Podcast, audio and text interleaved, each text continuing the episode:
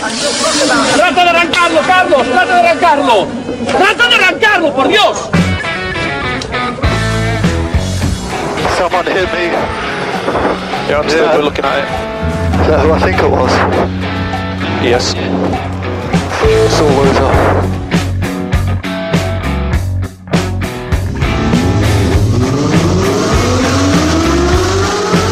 Izquierda buena más ojo corta, se cierra poco. Cortar. Para izquierda rápida. Para derecha buena más, se cierra poco. Para izquierda buena más, se abre. Acaba buena más, se abre. Sasar. Para derecha buena más, no cortar. Para izquierda rápida, ojo, se abre. Para uno. Derecha rápida, ojo, con fe. Rápida, ojo, con fe. Acaba rápida menos.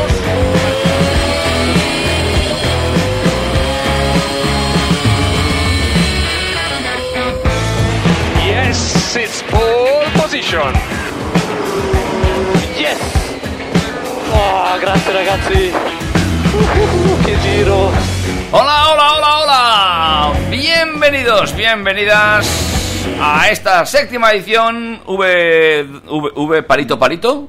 MKV palito palito. ¿Eh? Ahí está. Para los de la LOXE, como tú. De Turbo Track. Buenas tardes, Dani, ¿qué tal? ¿Cómo estás? Buenas tardes, David. Bienvenido a este primer Turbo Track del mes de noviembre. Ya estamos metidos en faena con el frío, estamos en medio del puente de Todos los Santos. Han pasado muchas cosas en el mundo del motor esta semana y vamos a hablar de, de las que nos dé tiempo. Tenemos como siempre, para hacer un breve resumen de lo que va a acontecer en los próximos 60 minutos, hablaremos de la DGT, por supuesto. Pero aquí lo dudabas, ¿ah? Ya es que nos, le hemos cogido gustillo a hablar de la DGT sí o sí. Yo es que ya, si no, si no empiezo el programa con la DGT, como que no me Igual un día pruebo y resulta que nos sale No. una castaña de programa No, más no, gorda no, que no, la no, que- no, es, es- es un vacío, un vacío ahí que nos dejaría. Legal. Eh, Sí, hablaremos de la DGT. legal. Hablaremos de la DGT, hablaremos de ITVs, nos iremos hasta el otro lado del planeta para hablar de ese salón del automóvil de Tokio, del que ya la semana pasada avanzábamos algunas cosas. Pues vamos a hablar de lo que no avanzamos la semana pasada, porque de las 10 grandes novedades más o menos ya hemos hablado de 3 o 4, con lo cual hablaremos de las restantes. Hablaremos también de que una gran empresa tecnológica parece que va a dar marcha atrás en cuanto a la construcción de un coche autónomo. Eso es. Y Y, por- una cosita que se ha gestado este jueves, que Eso es. es. noticia de última hora que nos ha dejado todos muy locos. De todo eso vamos a hablar en TurboTrack.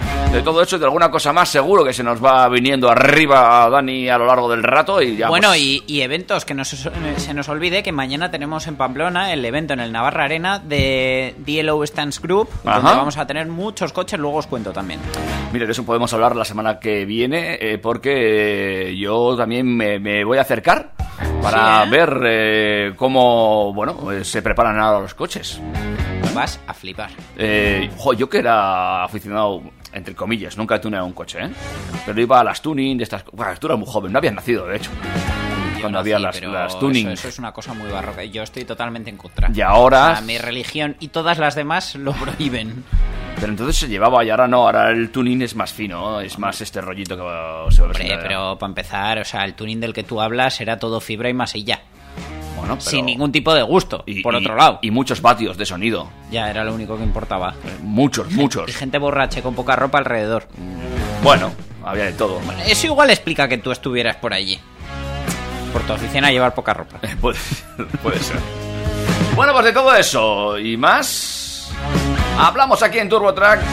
Vete cogiendo fuerzas que arrancamos ya.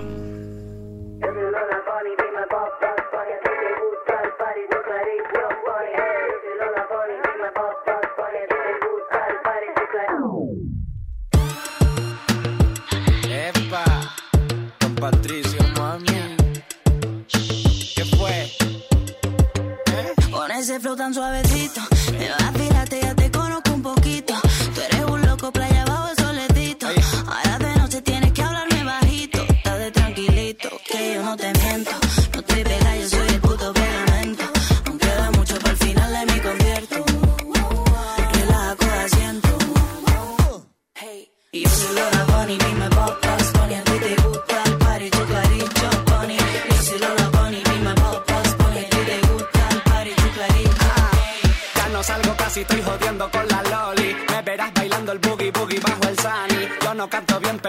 el. Cuando paso todos dicen Don Patricio, mami. Yo que puse casi todas mirando a Miami. Yo que tuve casi todo, prefiero tu cari. Solo me llena esta mierda porque estás conmigo. Cuando no sienta nada, me retira y cojo el money. Esa noche fuimos a vacilar con toda la tropa. Dice que lo tengo todo cuando se coloca. Mami, no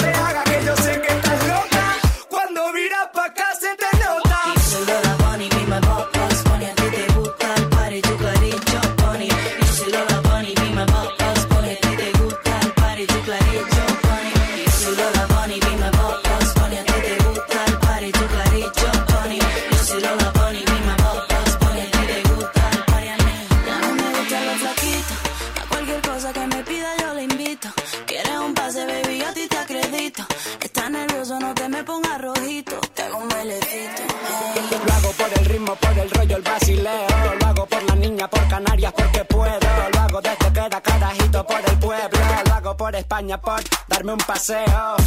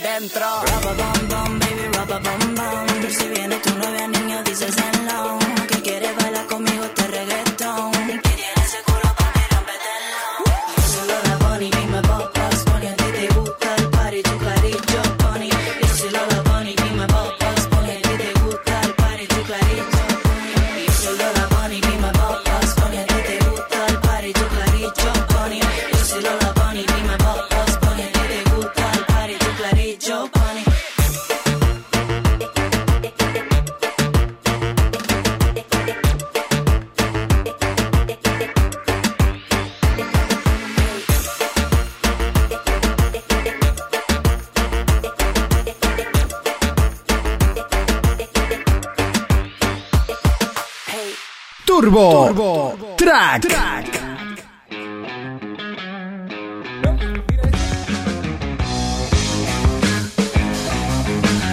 Bueno, antes de arrancar con el tema de la DGT, recordar las vías de comunicación. El correo electrónico info arroba turbotrack.es. Nuestro Instagram, arroba TurboTrackFM. Y tenemos un Facebook que apenas utilizamos, pero que ahí está. Oye, hay que tener. Es como el dinero ese que lo tenemos ahí. Ah, no, que no tenemos. No tenemos. De eso no tenemos. Igual, y solo igual, tenemos que poner un número de teléfono para que la gente se ponga en contacto con nosotros y asociar un Bizum y así podemos empezar a tener fondos para Mira, hacer según qué cositas. Claro, un, eh, ¿cómo se llama eso? Un, co- cross- Un crowdfunding. De esos. un crowdfunding para los, para los millennials.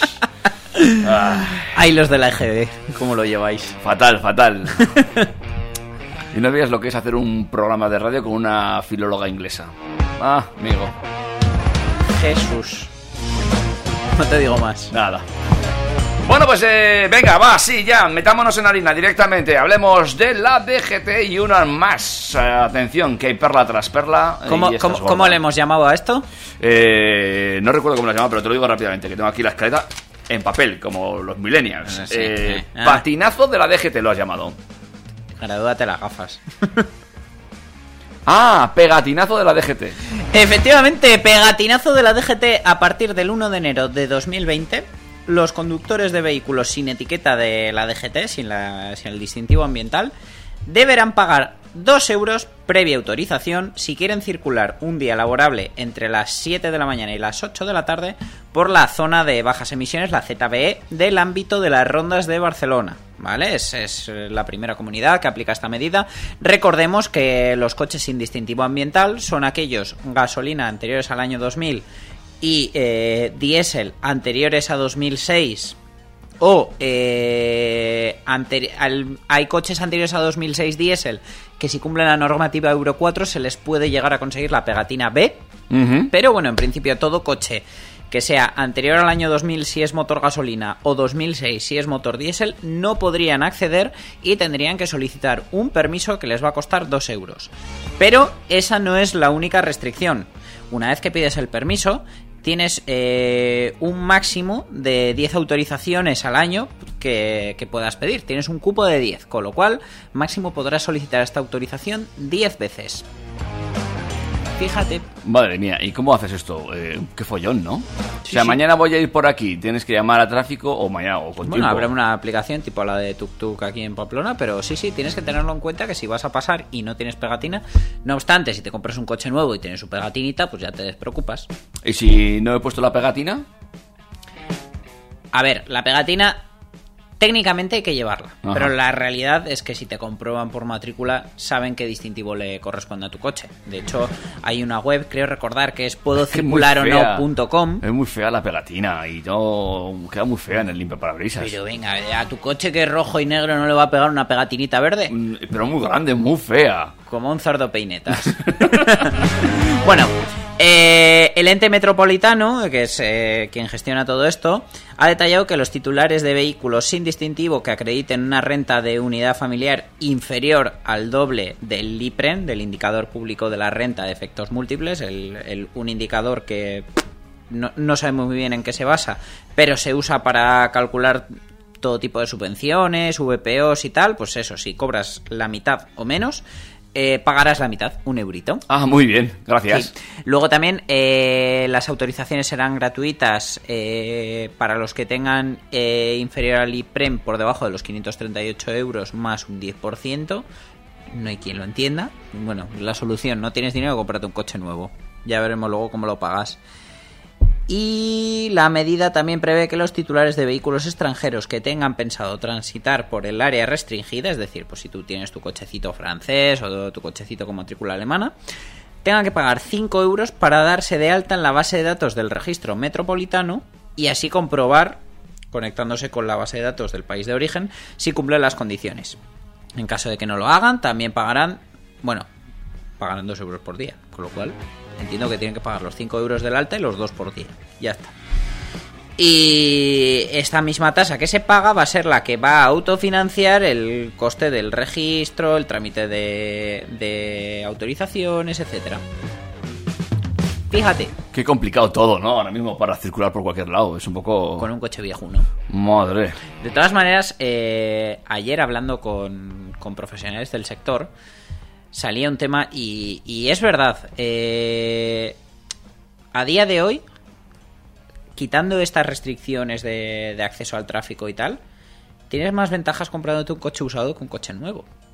Un coche nuevo es una compra que te puede llegar a comprometer, dependiendo de tu economía y de cómo lo compres, más o menos. Pero hay mucha gente que a día de hoy no sabe qué comprarse, se le rompe el coche. ¿Y ahora qué me compro yo? ¿Gasolina, diésel, eléctrico, híbrido? No sé. Bueno, mira, voy a aplazar la compra de un coche nuevo. Me voy a comprar un no usado para seguir tirando. Y resulta que te compras un coche con 15 años, que contamina lo que contaminaba un coche hace 15 años, y te encuentras con que, por ejemplo, aquí en Navarra, por tener el coche más de 10 años, no tienes que pagar Hacienda por la transmisión del coche. Lo tienes gratis a partir del décimo año. Sí. Entonces resulta que todo el trámite te sale mucho más barato. Si uno de los problemas que tenemos es que tenemos un parque móvil muy antiguo, penaliza a esos coches más antiguos que más contaminan y beneficia a los nuevos que sean más limpios. Porque lo que no puede ser es que, pues eso, se estén vendiendo coches con 20, 25 años con una alegría y sin ningún tipo de, restricción más allá que la que tu, tu área o tu municipio, lo que sea, te imponga para circular. Beneficia el achatarramiento de esos coches y no la venta. Y si alguien realmente tiene un coche con esos años que merezca la pena, que hay muchísimos, déjalos matricular como históricos con, con las mismas ventajas que hay ahora o con menos restricciones, pero que sean coches que merezcan la pena, pero que se sepa que tienen un uso limitado. O sea, tú tienes un coche con 15 o 20 años, vale, lo tienes, es tuyo, no hay ningún problema. Eso sí, que te pongan más barreras a la hora de venderlo, o mejor, más que de venderlo tú, que de comprarlo otra persona. Facilita la cosa para la venta de coches nuevos también. Entonces, pues bueno, todo esto de las pegatinas está muy bien, pero mientras sigamos teniendo el parque móvil más viejo de Europa, pues la gente encima pagará multas por entrar por donde no debe. Bueno, son cositas que pasan, ¿eh? Porque al final las leyes se hacen un poco, ya sabemos, siempre a contracorriente, a contrapelo. Entonces, pues eh, ahí nos pilla siempre el toro. Sí, a ver, que, que entendemos que el tema de las zonas restringidas y tal, pues eh, tiene que estar, nos guste o no. Son necesarias eh, cada vez más y además son normas que vienen impuestas desde Europa, que no son cosas que nos hayamos inventado nosotros. Pero bueno, mm, joder, facilita por otro lado. Bueno, tenemos en cuenta. Y hemos lanzado ya nuestra cuña. Eh, mm, eh, Ay, no me sale la palabra. Ay, reivindicativa. Ah, te iba a decir, por favor, que venga la filóloga inglesa a decirlo en inglés. Reivindicativa. Hemos, eh, la, la cuña reivindicativa del día, o bueno, luego tendremos más, seguro. Ah, seguro que sí. ¿Te parece ahora si hablamos de ITVs? Ah, este tema me encanta, me encanta hablar de ITVs, porque podíamos hilar con el anterior. También es posible que, haciendo más duras las ITVs, pero de una forma normal, esas cosas también se acabasen. Usando la lógica, Eso es, efectivamente. eso es, ¿eh? Pues sí, resulta que esta semana cotilleando he visto en, en una web que recomiendo encarecidamente, que es diariomotor.com, un reportaje acerca de las ITVs y la verdad que aporta bastante información porque muchas veces hay, hay una cosa que no nos planteamos y es que una modificación en un coche sin homologar puede hacer que no pase ITV y ese no pasar la ITV al margen de que te toque pronto o, o te toque dentro de dos años, puede hacer que el seguro se lave las manos, porque vas fuera de la legalidad. Entonces en Diario Motor han hecho un reportaje bastante completo.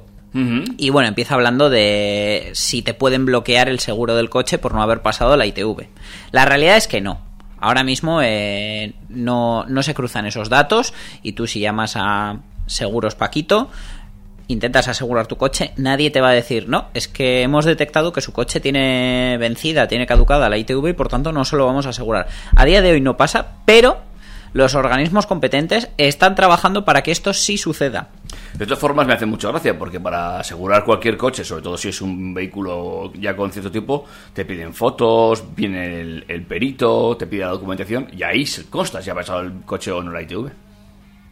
Efectivamente, pero bueno, quieren hacer un registro telemático.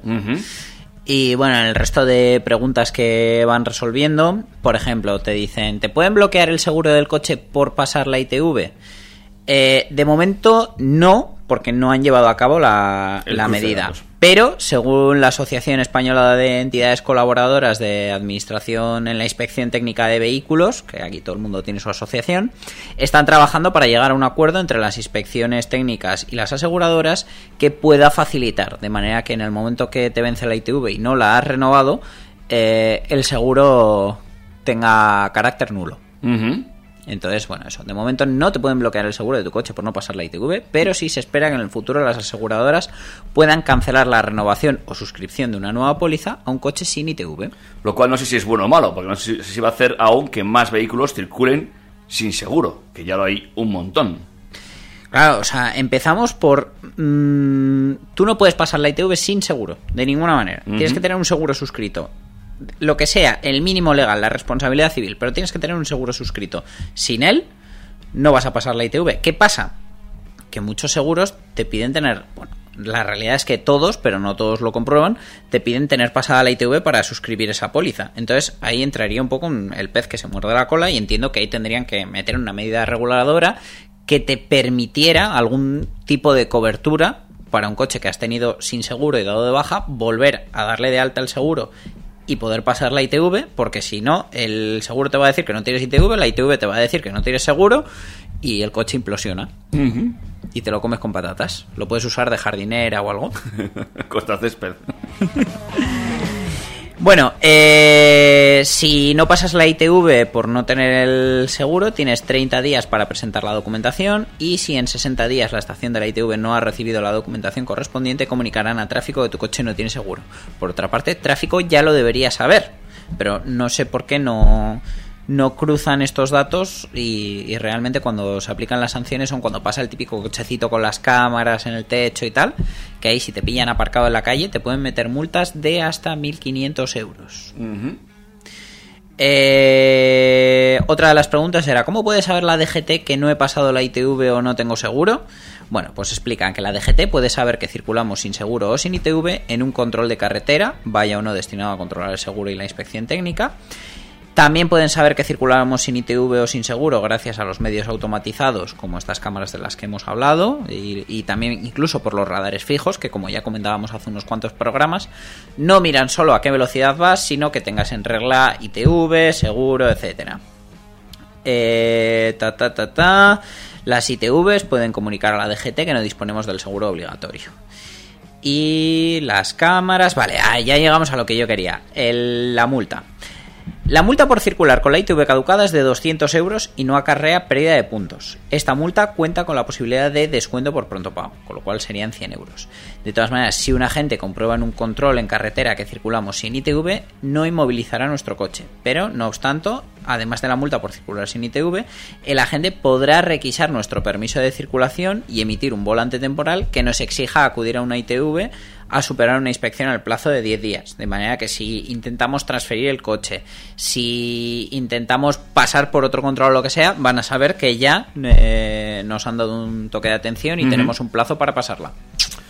Bueno, eh, No obstante, estoy viendo mucha duplicidad de documentación, porque al final la ficha técnica ya te pone si la ITV está caducada. eh, eso que voy, y ahí lo pone Bueno, todo. O sea, por favor, que, que los departamentos diferentes hablen entre ellos y, y simplifiquen el tema, porque sí que creemos que tiene que haber un endurecimiento, no puede ser que haya coches sin ITV por el mundo. Otra guerra y harina de otro costal es que las ITVs empiezan a preocuparse de lo que realmente tienen que preocuparse y no mirar tanto si le hemos puesto un alerón o un escape al coche y no pasar ruedas en los alambres, frenos que no frenan, transmisiones rotas y otro tipo de barbaridades que se ven por la calle con la pegatina recién puesta. Sí, eh, un 20% de los vehículos circulan sin pasar la ITV por lo visto. Una barbaridad. Es una barbaridad. Puede ser que de ese 20% haya muchos que estén guardados en, en locales, etcétera, y no estén circulando. Pero la realidad es esa, que uno de cada cinco vehículos que estén dados de alta en la DGT, que no estén dados de baja, están sin seguro. ¿Alguna cosita más que añadir, amigo Dani? Nada más. Pues nos metemos ahora en algo mucho más divertido, ¿eh? como son esas novedades. nos Nos vamos, a ir vamos hasta Tokio, hasta China de los ojitos. Eh, mira, pues si me acuerdo de una idea, así, dame un segundo. Ah, vamos a hacer un break musical. Sí, claro, Y va a estar ambientado. va a estar ambientado. Mm, ¿Eh? Pues pónmelo. Te lo voy a poner. eh, Nos va a encantar. Ya mismamente.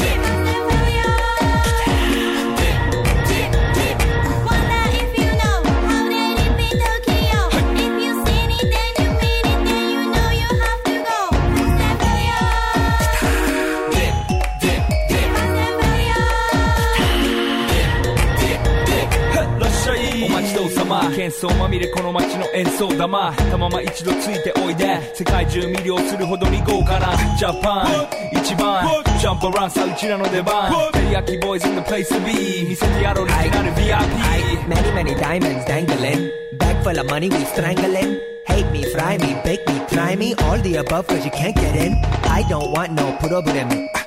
Because me professional. Make you shake your cats up. Thank you. Haters take it personal. Like a Canada tight heads on nail talk oh let's go ななちま前に Let's go 発散しきちまおうぜ Let's go Let's go 靴広げラップラブから Let's go 20万個じゃない2個入力それまた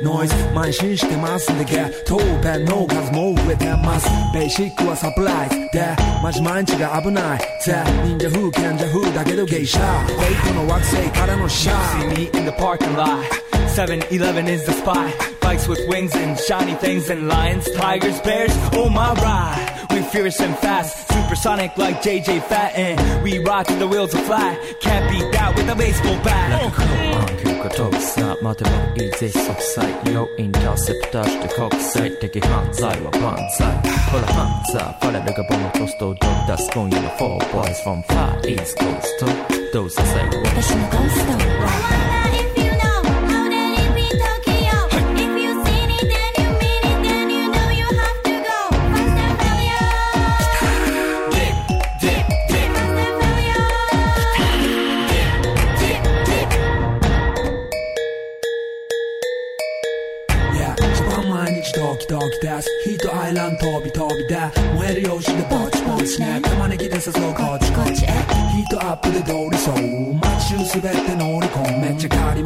もんだってさフーごちゃごちゃのファストやフューリアス It's gotta be the shoes, gotta be the furs. That's why ladies choose me. All up in the news, cause we so cute. That's why we so huge.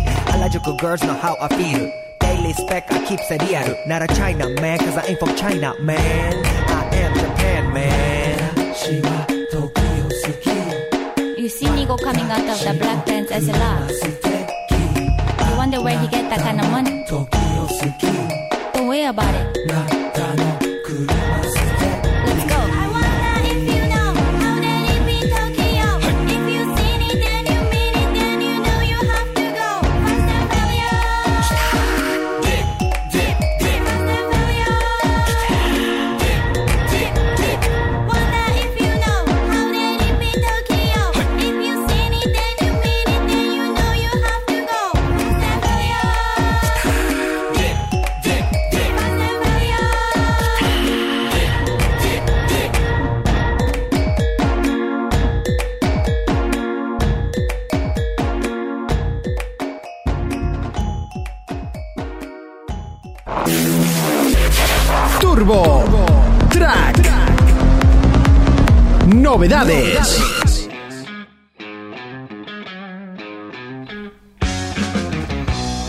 Rápidamente cogemos un vuelo sin escalas, de esos que te pegas 23 horas en un avión eh, con las piernas encogidas y comiendo cacahuetes y pistachos.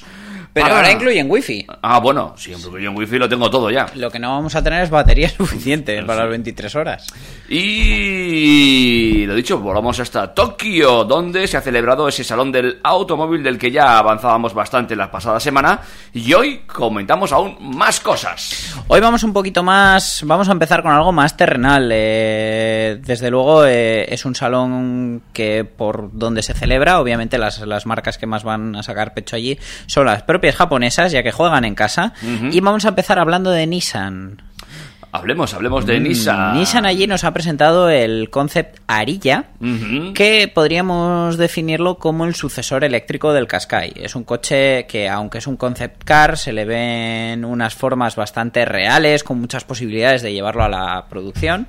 Es un sub de estilo coupé por atrás, de hecho me recuerda bastante al, al Skoda Vision IV y por detrás tiene un aire al, al Tabascan de Cupra.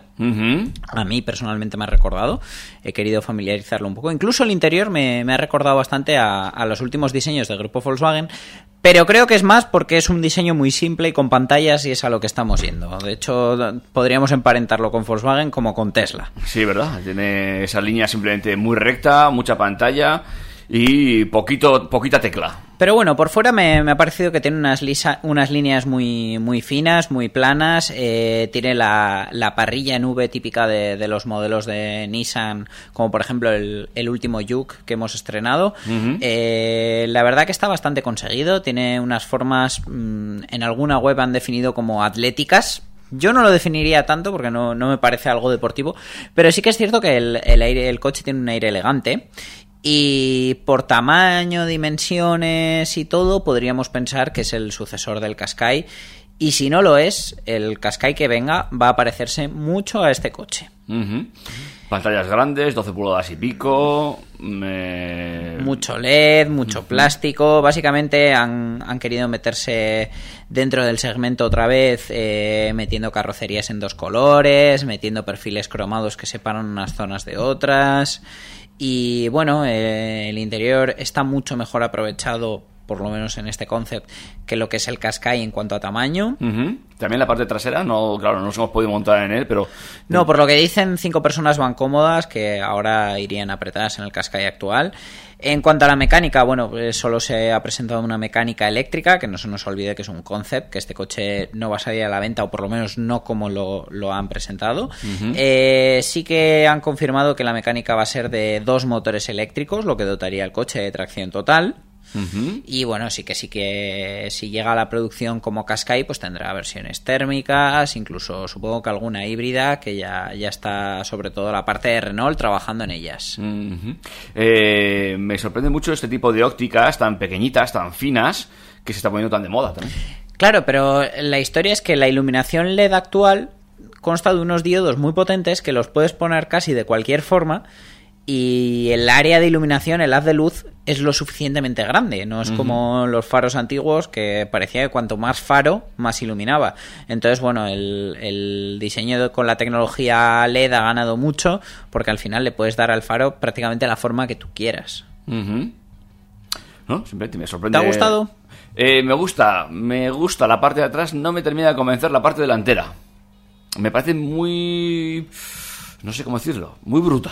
¿Sabes qué pasa? Que el, eh, el concept, al ser eléctrico, no necesita refrigeración. Entonces, claro, toda la parte frontal va carenada y, y esa, esa calandra en V te parece más grande todavía por no tener rejillas reales. Mm, puede ser. Entonces puede ser el aspecto que te está dando por eso. Puede ser por eso y también por los eh, faros tan finos. No terminan de convencerme estos faros tan finos que se están poniendo, ya digo, de moda en muchos modelos.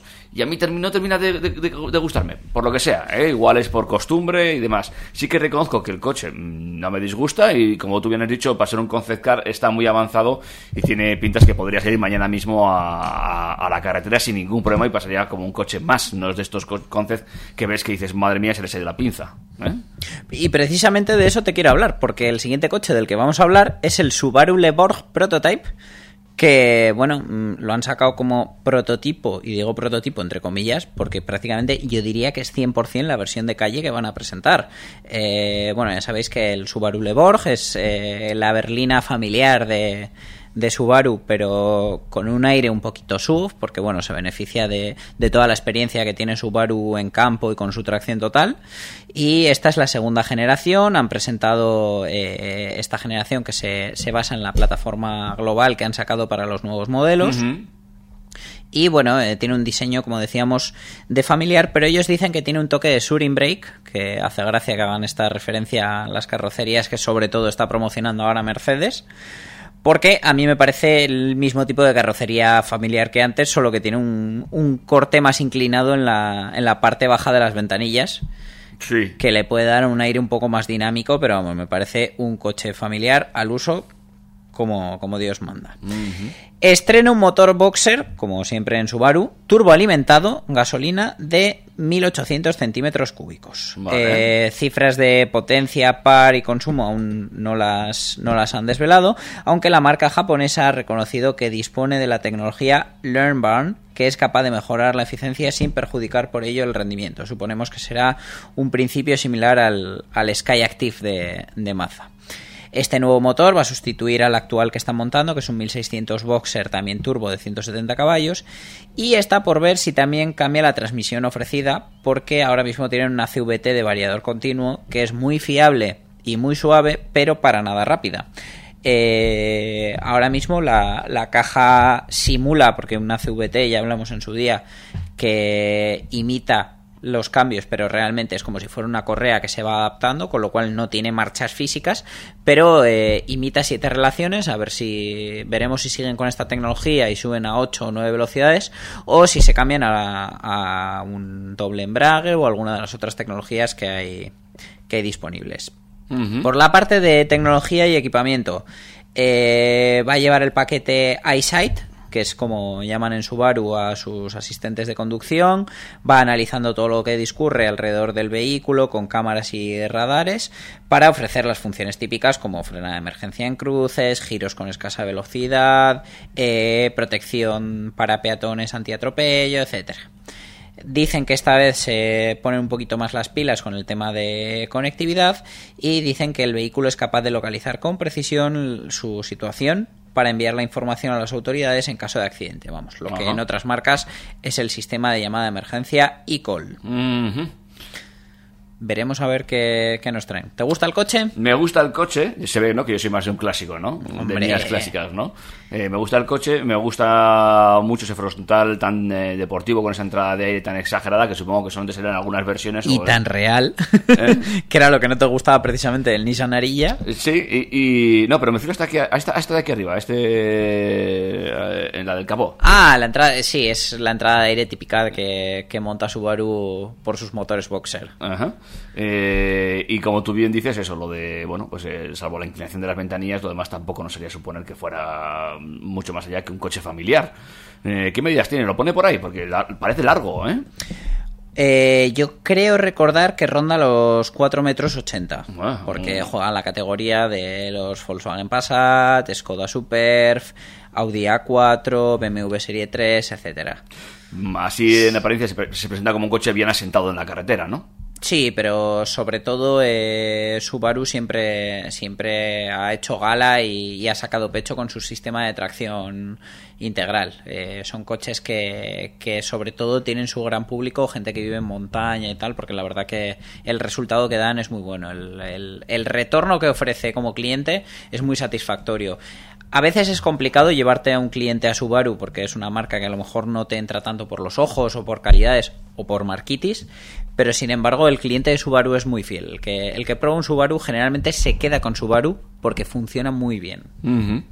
Bueno, pues esto también se presentó en el eh, Salón de Tokio. eh, otro eh, coche que evidentemente, pues eso, está ya prácticamente listo para salir a la carretera, ¿verdad? Sí, pero igual que estos lo han sacado listo, Suzuki nos ha traído cinco prototipos, cinco concepts que de real la verdad tienen entre poco y nada. Eh, Bueno, hay uno de ellos que sinceramente eh, me recuerda a algún coche que ya hemos visto por la calle.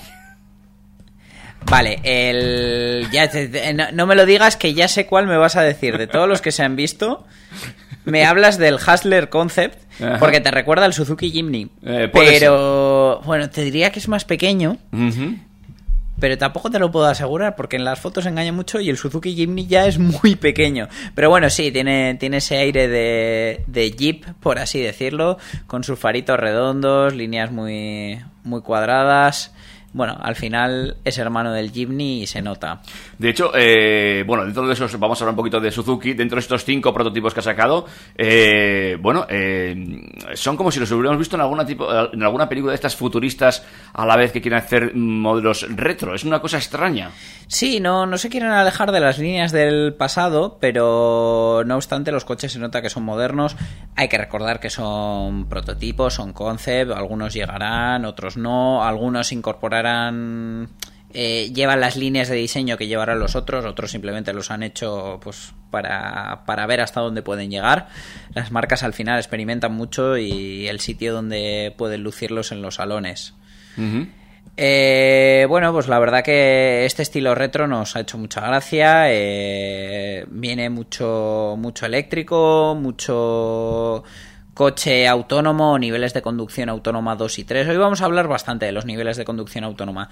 Y la verdad que nos, nos ha llamado la atención, pero bueno, tampoco, tampoco vamos a invertir mucho tiempo hoy en esto, porque tenemos mucho más de lo que hablar.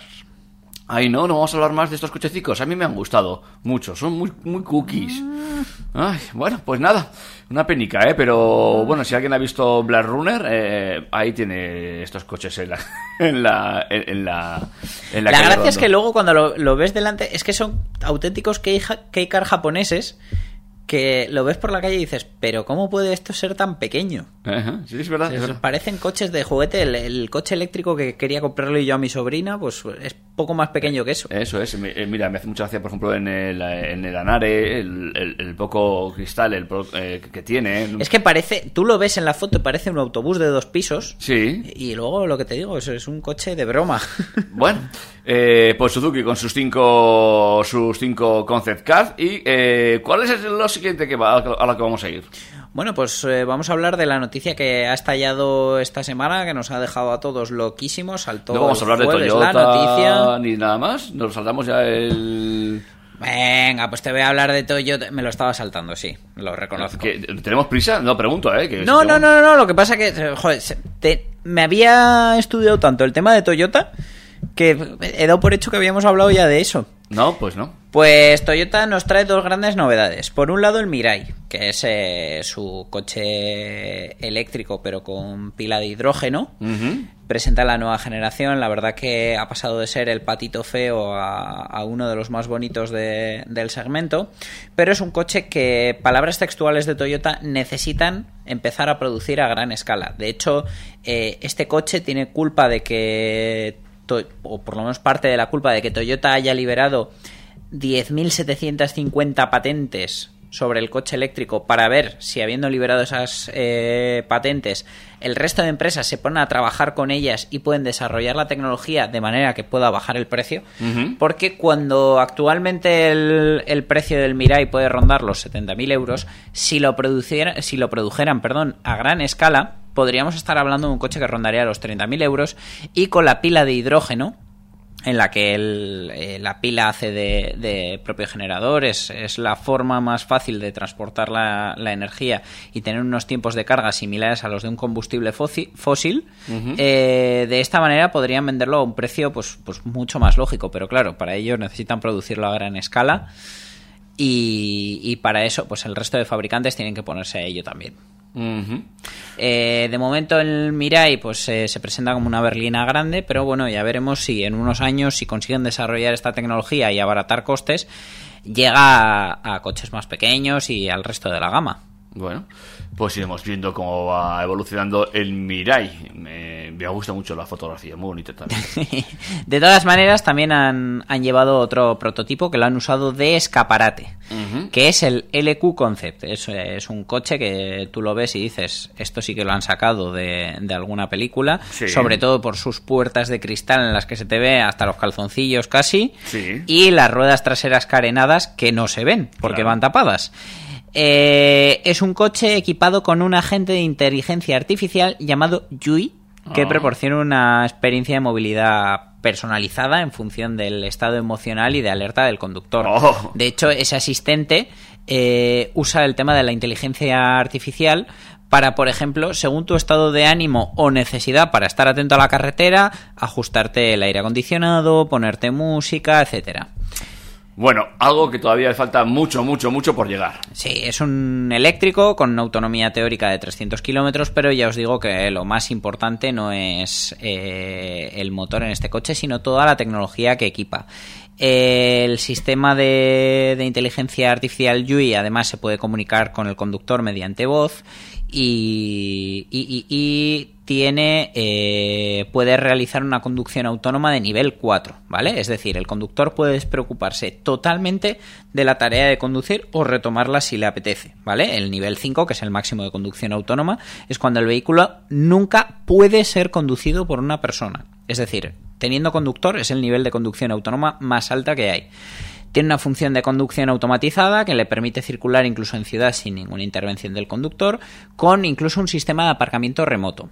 Este sistema de aparcamiento remoto lo ha desarrollado Toyota junto con Panasonic y eh, hace que tú no tengas que, que buscar aparcamiento ya que te permite dejar a los ocupantes en un destino y luego el coche se encamina hacia una plaza de aparcamiento que previamente se le ha asignado mediante la aplicación, el mapa o lo que sea, reservada ya en los alrededores y con esto facilitan la movilidad a personas con limitaciones como ancianos, personas con discapacidades físicas, mujeres embarazadas, usuarios con niños pequeños, etcétera. Además, eh, el sistema de aparcamiento remoto consigue aparcar el coche en un hueco que apenas sea 20 centímetros más grande que el propio vehículo, con lo cual está muy muy muy ajustado.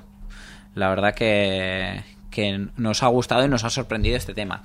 Igual que hablábamos el otro día del parabrisas con realidad aumentada del Mitsubishi, eh, este también tiene este tipo de visor, eh, además es capaz de generar una imagen como en ojo de pez, eh, es decir, es capaz de convertir el parabrisas en una pantalla eh, equivalente a 230 pulgadas. Y luego, eh, por ejemplo, tiene cosas muy curiosas como que el aire acondicionado, en lugar de, de funcionar por corrientes de aire como en cualquier coche, funciona con unas cámaras de aire hinchables con un sistema de, de compresión de aire acondicionado que ayudan al conductor a mantenerse despierto o relajado en función de la situación de conducción y cuando el sistema detecta que el conductor está cansado, hincha esa cámara de aire del respaldo para mantener una postura erguida y dirige hacia allí aire fresco para eliminar la somnolencia. Cuando las condiciones permiten que el conductor vaya más relajado, pues, por ejemplo cuando estás con el modo autónomo, la cámara de aire del respaldo se hincha y se contrae gradualmente para promover la respiración abdominal y hacerte una función de masaje. Joder, ¿Qué te parece? eso ya me gusta más. Pues nada, hacemos un break musical y vamos a hablar de esa bomba informativa. ¿Te Venga, parece? Venga, pues ahora sí, ahora sí te dejo poner la música. Venga, agárrense que vienen curvas.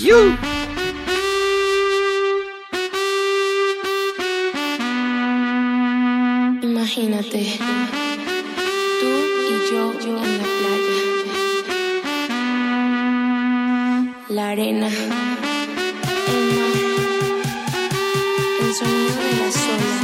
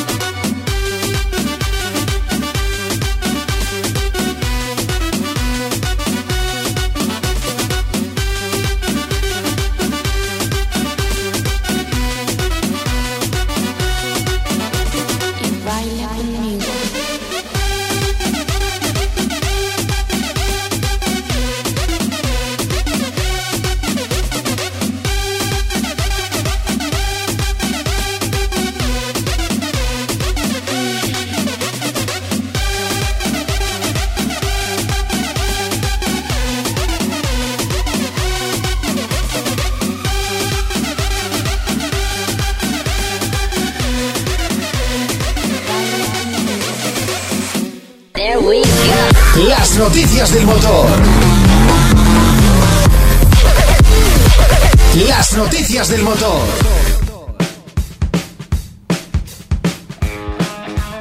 Bueno, pues ya había rumores de que algo iba a pasar y ha pasado. Eh, llevábamos tiempo hablando aquí en el programa de esto y es que FCA, Fiat Chrysler Automobiles, eh, estuvo intentando hacer una fusión con Renault para la que Nissan eh, no dio la aprobación, el Estado francés, que es propietaria de gran parte de Renault, tampoco. Aquello no llegó a buen puerto, no, no salieron las cosas. Nosotros estuvimos soñando con un Abarth Sandero y cosas así. Y finalmente, pues ya han comprado. Ya han comprado. Al Pues sí. final, el que mira termina comprando. Ya sabes Eso cómo es. va esto. Y no se han ido muy lejos. Este jueves ha saltado la noticia de que Peugeot, Citroën y Fiat Chrysler crean el cuarto grupo automovilístico mundial. Eh, John Elkann, presidente de FCA, será el presidente del nuevo grupo, es decir, va a mandar, la cabeza va a ser la que es actual de Fiat. Y Carlos Toavares, consejero delegado de PSA, será el consejero delegado de todo el grupo. Eh, han anunciado oficialmente este jueves su fusión y la combinación crearía el cuarto fabricante de autos global más grande en términos de, de ventas con 8,7 millones de vehículos. La empresa resultante de la fusión te- tendría en cuenta eh, que el FCA eh, tiene su grueso de ventas, sobre todo por la parte americana, desde que compraron Chrysler y demás, Chrysler Jeep, etcétera, en, Norteamérica y Sudamérica, y el grupo PSA, que es muy fuerte en Europa, de manera que se, se convierte en algo casi global. El grupo que va a resultar tiene las siguientes marcas: Peugeot, Citroën, Opel, toda la gama de vehículos comerciales, tanto de Peugeot, de Citroën como de Opel, que todos las tienen, DS como marca premium de Citroën y por parte de, de FCA tendrían Fiat, Jeep, Dodge, Chrysler, Alfa Romeo, Maserati, Fiat Profesional, que es toda la gama de vehículo industrial, que en este caso solo la tiene Fiat, ninguna marca más del grupo lo tiene, y Mopar, que es su división de, personalización y de rendimiento. La fusión va, va a combinar las fortalezas de, de los, de los grupos en sus diferentes segmentos, porque cada uno está especializado en un área. Entonces, pues bueno, a partir de ahora en coches de lujo, eh, algún segmento premium, eh, vehículos de pasajeros convencionales, sub, furgonetas, es que ahora tienen todo, incluso camiones. Eh, con esto, eh, la fusión de grupo además eh, ahorran en costes unos 3.700 3.700 millones de euros, que se dice rápido, y de esta manera además evitan el cierre de, de cualquier planta. De manera que todas las plantas van a seguir en activo y parece que nadie perderá el, el trabajo. La fusión se efectúa 50-50, con lo cual el grupo resultante de momento es propiedad 50% de PSA, 50% de, de Fiat Chrysler. Y eh, bueno, pues eh, como ya hemos dicho antes, todo esto sucede después de que finalmente no llegaran a buen puerto con Renault. Veremos qué sale. Ahora sí que no sé. ¿Cómo se ¿Te te queda el imaginas? cuerpo, el cuerpo después de esto? Uf, uf, uf. eh, todo grupo- esto viene después de, de muchos movimientos, como por ejemplo eh, ese rumor que, que hay por ahí diciendo que el grupo Volkswagen quiere elevar a SEAT a una posición mayor para dejarlo a la altura de una hipotética Alfa Romeo. Alfa Romeo ahora va a estar más respaldada. eh, se vienen muchos cambios.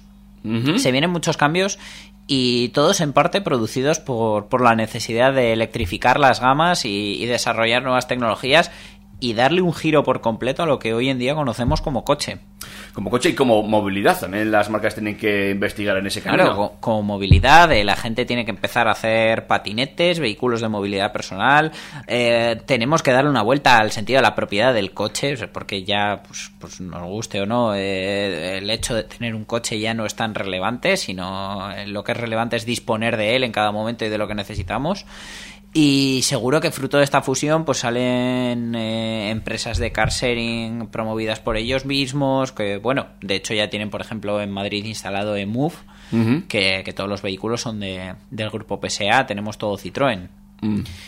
Así que, a ver, tú ahora imagínate lo que me puede gustar a mí, un, un Alfa Julia cruzado con, con esos acabados interiores de DS. Ay, por favor, no. Mm, Ese cuero con rombitos que a tanto nos gusta. no, esos no, LED no, que parecen diamantes dando vueltas. No, no, no, no, no. No, pues yo creo que va a tener su atractivo. No, Pero bueno, no, eh, no, yo tengo que confesar que mi debilidad dentro de, de FCA es Abarth. Es, es lo que más me, me pone los pelos como escarpias. A mí un buen Abarth 595 tan pequeñito con su escape a Krapovic me vuelve loco. Bueno, pues veremos qué sale de esta fusión. De momento, noticia importante. Cuarto grupo mundial en el segmento del automóvil, sin cerrar ninguna fábrica, es lo que han eh, propuesto de momento. Luego ya veremos. Y veremos, como tú bien dices, qué es lo que va saliendo de todo esto. Evidentemente, eh, el compartir patentes eh, e ideas eh, hará que surjan nuevos vehículos y nuevas ideas. sí, estas sinergias de grupo siempre vienen bien. Y de unos que tiran para adelante a otros que tiran para atrás, porque definitivamente Apple ha tirado la toalla en el desarrollo del coche autónomo, porque, bueno, eh, su cofundador, por lo visto, no ve viable, no ve posible alcanzar el nivel 5 de, de conducción autónoma, que es, como decíamos, el nivel en el que no hay conductor y nadie puede intervenir en la conducción del coche. Así que, pues bueno, de momento el Project Titan, que es eh, como llamó Apple a su plan para desarrollar su coche eléctrico autónomo, eh, lo paralizan y, y de momento lo dejan de lado. Así que no va a haber coche autónomo de Apple, que no quiere decir que no vaya a haber coche de Apple. Eh, Eso, que, eso iba a decir yo. De momento ya sabemos cómo es Apple. Eh, sí que es cierto que últimamente traen una cal y otra de arena y ahora mismo paralizan este proyecto que tanto había dado que hablar y lo dejan en, eh, en un punto muerto, nunca mejor dicho. Ya veremos si hay coche de Apple o no hay coche de Apple, si la compañía reinventa y nos sorprende con algo nuevo o, ya- o- o simplemente se siguen dedicando a lo suyo. ¿Tú qué esperas? Veremos a ver. Como has dicho, lo dejan en punto muerto para los de cambio manual, en neutral para En los de cambio automático. Bueno, pues todo esto lo que teníamos para hoy. Ya, ya ves, al final nos ha dado tiempo a hablar de todo. No sé si quieres añadir algo más. Eh, bueno, recordaros que Sí. si tenéis alguna sugerencia, alguna duda, algún tema del que queráis que hablemos, nos podéis escribir a través del correo electrónico a info.turbotrack.es por nuestro Instagram. ¿Te lo sabes, David? Mm, eh, arroba turbotrack. Eh, turbotrack. eh, ¿Ya? FM. FM. Y eh, recordad también que tenemos Facebook de adorno. Si nos escribís al Facebook, avisadnos por Instagram o por mail de que nos habéis escrito al Facebook para que lo miremos. De todas formas, si queréis este domingo podéis encontraros con Dani seguramente. Hoy que no hemos hablado del evento de Yellow. Bueno, que sepáis que tenemos ese evento. Mañana va a ser de 10 y media a- de la mañana a 5 y media de la tarde. La entrada son 4 euritos nada más. Eh, merecen la pena. Además, tenemos para comer y beber dentro de las instalaciones del Navarra Arena, con lo cual no vamos a tener ningún problema. No vamos a pasar ni hambre ni sed. También hay servicios para que, por si nos apuran, número 1, número 2 para ir al váter. Y la semana que viene os contamos qué hemos visto en, en este evento de Yellow. ¿Cuántos coches esperan eh, que estén allí expuestos? Se esperan 170 porque al final eh, han llenado la planta principal, pero tenían tantas inscripciones y tenían tanto que enseñarnos que han abierto el, el sótano inferior también. Y para los que somos un poco profanos en esto, digamos que esto es, perdóname la expresión, el túnel moderno. Mucho más fino, mucho Bueno, más va- bonito. vamos a ver de todo porque vamos a, a tener allí también coches racing con estéticas más, eh, más deportivas de competición, no deportivas de, de diseño. Va a ser muy interesante, ya verás, eh, te va a gustar. Mañana nos vemos allí. Eh, eso es, mañana domingo, eh, lo digo por quien lo escuche el lunes. No, no, esto fue ayer. eh, domingo, domingo. Bueno, se nos ha olvidado, como ya es casi tradición también en el programa, felicitar la Navidad a quien esté escuchando el podcast eh, sí. al lado del árbol de Navidad. Eh, bueno, pues acercaros a J-Lo, que además el tiempo, pues, eh, bueno, eh, va, va a acompañar para que te metas en el Navarra Sí, porque además eh, esta es la primera edición que se hace indoor, que se hace aquí en el Navarra Arena para estrenarlo, aunque ya llevamos todo el año estrenándolo. Hasta ahora se hacía en el Parque Antoniuti de Pamplona. Eh, al aire libre y la verdad que por las fechas en las que se celebra el evento este año vamos a agradecer mucho que sea cubierto de manera que el- los cuatro euritos de la entrada van a merecer mucho mucho la pena Pues nos vemos allí este domingo, ¿vale, chicos, chicas? por el resto nos leemos por las redes y nos escuchamos David un placer Lo mismo, Dani, cuídate mucho. un abrazo Adiós. adiós